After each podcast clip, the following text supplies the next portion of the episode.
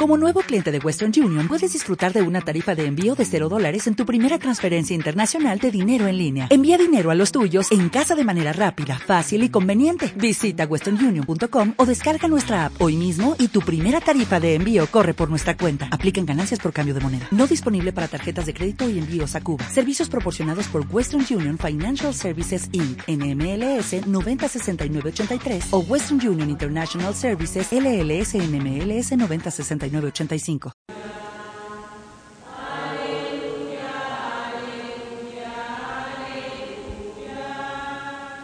El Señor esté con ustedes. Del Santo Evangelio según San Mateo.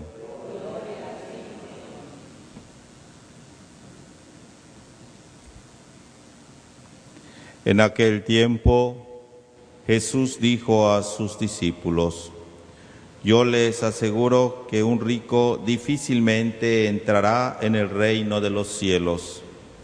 Se lo repito, es más fácil que un camello pase por el ojo de una aguja que un rico entre en el reino de los cielos.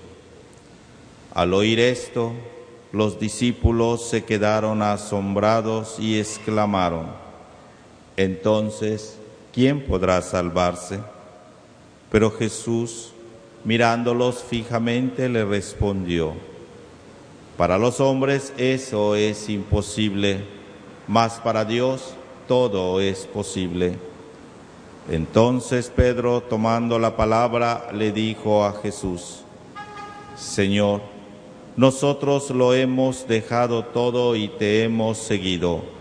¿Qué nos va a tocar?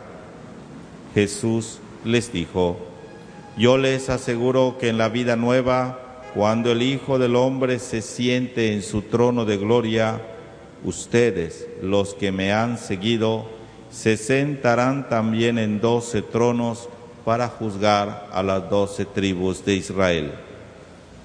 Y todo aquel que por mí haya dejado casa, o hermanos, o hermanas, o padre o madre, o esposa, o hijos, o propiedades, recibirá cien veces más y heredará la vida eterna. Y muchos primeros serán últimos y muchos últimos primeros. Palabra del Señor. Gloria a ti, Señor Jesús. Tanto la primera lectura como el Evangelio nos hablan de una ruptura que hay entre la teología del Antiguo Testamento, una teología, pues que si eres bueno, pues lo lógico es que te pasen cosas buenas, que el Señor te bendiga, pues con muchos hijos, que es una de las bendiciones para el pueblo de Israel, tanto así que una mujer estéril, pues era despreciada. Que el Señor te bendiga con muchos bienes, con tierras especialmente, y era, esa es la teología de la retribución. En cierta forma es cobrarse a Dios lo que tú has hecho. Es que tengo una vida buena, cumplo los mandamientos, cumplo con las leyes, voy al templo, hago estos sacrificios. Por lo tanto, espero que toda mi vida vaya bien. Y esto no siempre pasa. Y viene la confrontación de que personas estupendas, personas buenísimas, tienen una enfermedad, tienen un problema, tienen una desgracia familiar. ¿Y qué pasó allí? No es que sea un castigo de Dios. Además, aunque lo mereciera, Dios nunca castiga. no, no es esa la concepción del verdadero Dios, de un Dios vengativo, de un Dios rencoroso, ¿no? Sino que es la retribución, no es aquí, o al menos no es toda la retribución que esperamos, sino que es en la vida eterna. Por eso los apóstoles les costaba entender ese ejemplo que pone Jesús de lo difícil que es para un rico entrar en el reino de los cielos. Más fácil es pasar un camello por el ojo de una aguja.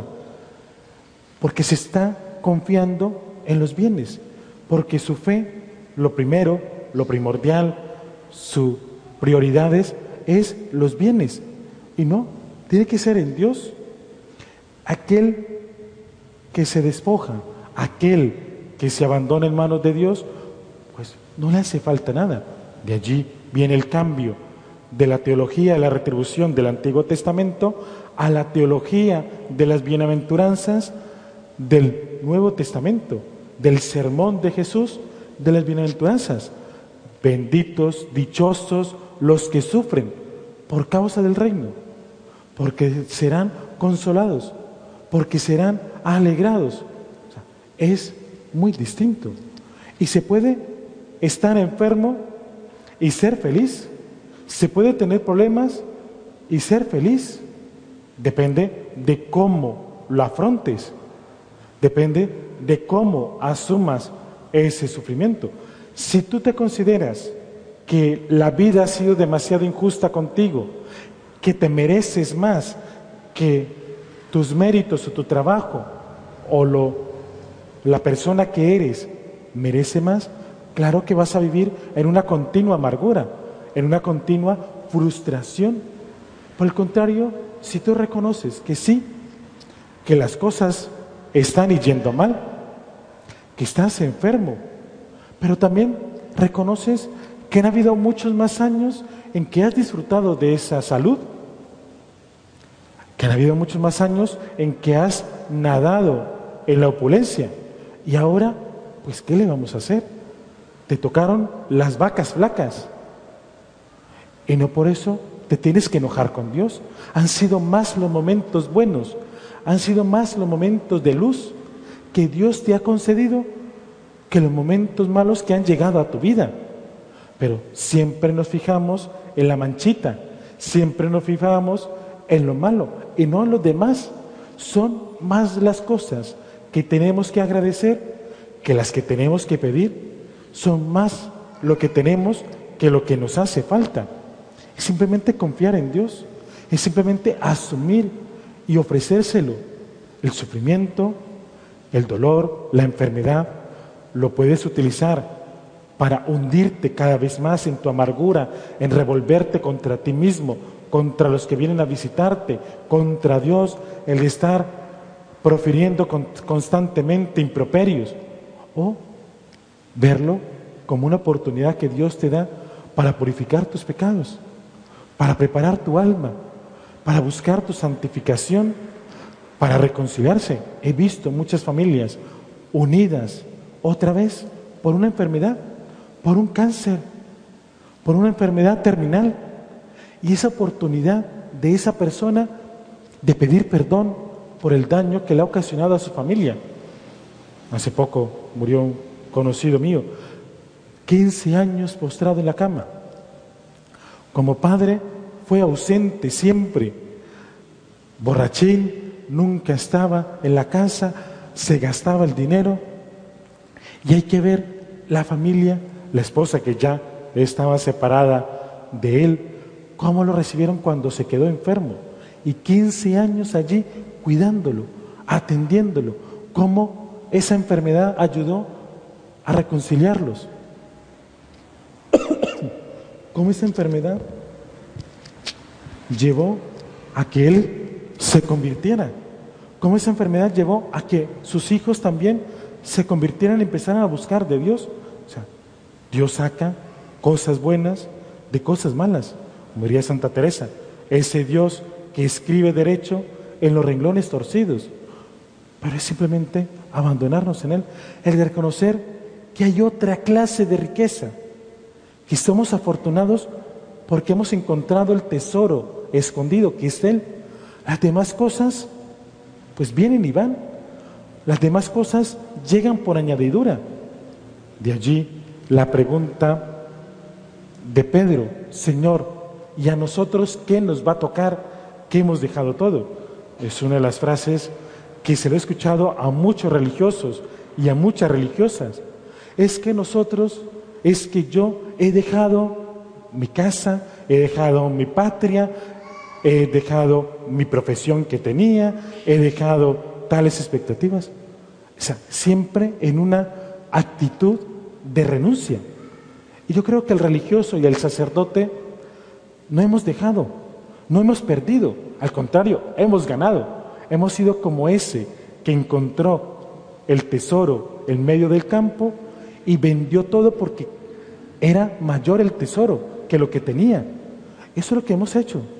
No hemos renunciado, no hemos perdido. Con Dios nunca perdemos. Con Dios siempre ganamos.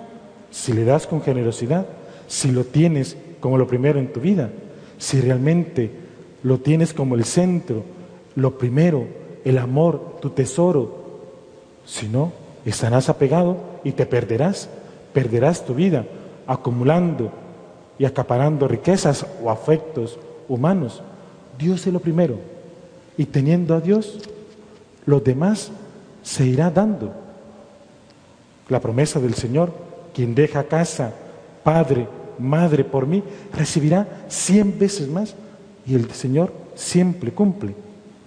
Pongámonos en las manos del Señor, en ese Padre amoroso que nos cuida, en ese Dios generoso que se desborda en atenciones y en cuidados para con nosotros, para que dejemos ablandar nuestro corazón, nos volvamos hacia Él agradecidos por todo lo que nos da, que son más las cosas buenas que nos da que los momentos malos. Es más lo que tenemos que agradecer que lo que tenemos que pedirle a Él. De pie.